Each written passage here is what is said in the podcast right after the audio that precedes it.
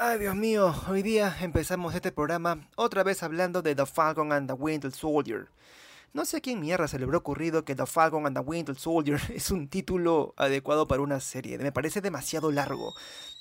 Además que es un dolor de huevos tener que escribir cuando uno redacta para la prensa The Falcon and the Winter Soldier, The Falcon and the Winter Soldier, The Falcon and the Winter Soldier. Joder. Ya, en fin, comenzamos con el programa.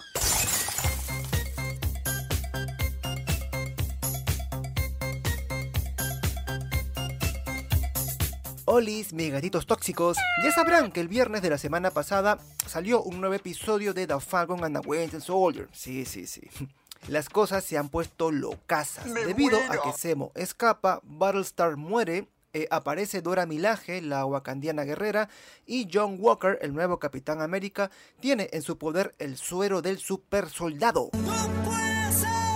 Esto parece que no le servirá de mucho, porque quedó hasta las huevas al matar a uno de los Flash Smashers en plena calle. Y bueno, las cosas se están yendo un tantito de la mierda, y mientras todo esto sucede, hay una gran duda para los seguidores de The Falcon and the Winter Soldier. ¿Quién es Power Broker, el responsable en parte de la creación de los Flash Smashers? Pues aquí tengo una teoría, y se trataría de la mismísima Sharon Carter. Por si te olvidaste quién era. Sharon Carter es la sobrina nieta de Peggy Carter, el interés romántico de Capitán América. Sharon apareció por primera vez en la película Capitán América y el Soldado del Invierno, primero como agente de SHIELD y luego como parte de la CIA. Después tuvo una corta aparición en Civil War donde ayudó clandestinamente a Steve Rogers y a Sam Wilson, o sea, se convirtió en una...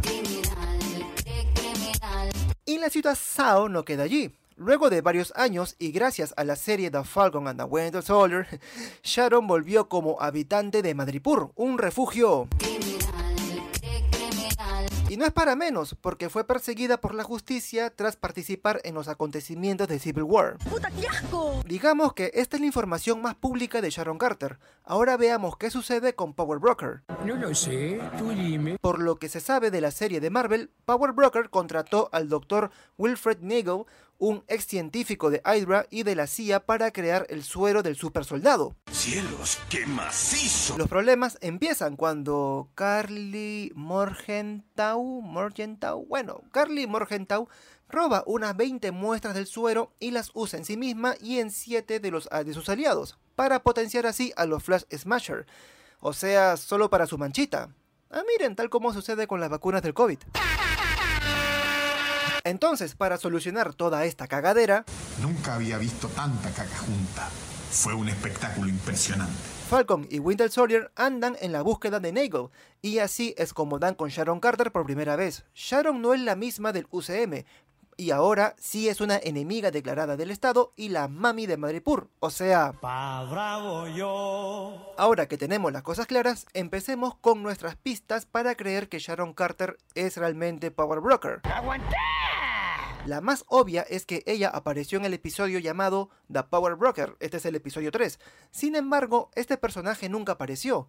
Semo lo identifica como el Power Broker, es decir, un hombre, pero en realidad se trataría de la misma Sharon.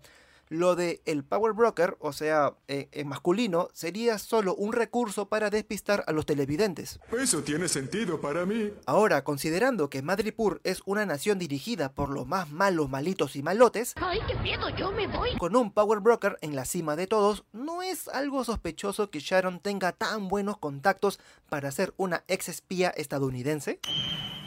Porque, ¿sabes qué? ¿Ay qué? Al igual que en las prisiones, los ex policías son la escoria en el reino delincuencial. Y para que aún así Sharon Carter sea tan capa en Madripur es para sospechar.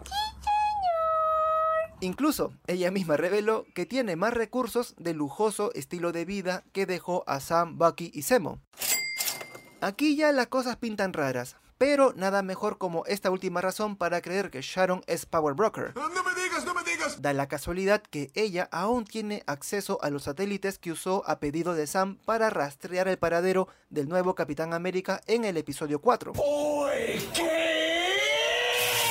Es cierto que Sharon ayuda a Wilson para así obtener el perdón gubernamental y volver a los Estados Unidos. Sin embargo, es cuestionable que aún tenga acceso a los satélites. Estás tramando algo, ¿verdad? Esto puede explicarse con que Sharon tenga acceso a una puerta trasera a los sistemas de la CIA y SHIELD, pero aún así los recursos para mantener esa conexión son muy altos para quien supuestamente solo se dedica al comercio de arte en Madripur. Otro detalle es que Sharon atraviesa fácilmente los puestos de control de Madripur sin ser cuestionada y sin temor a los criminales, como si todos supieran quién es ella y por qué le deberían tanto respeto.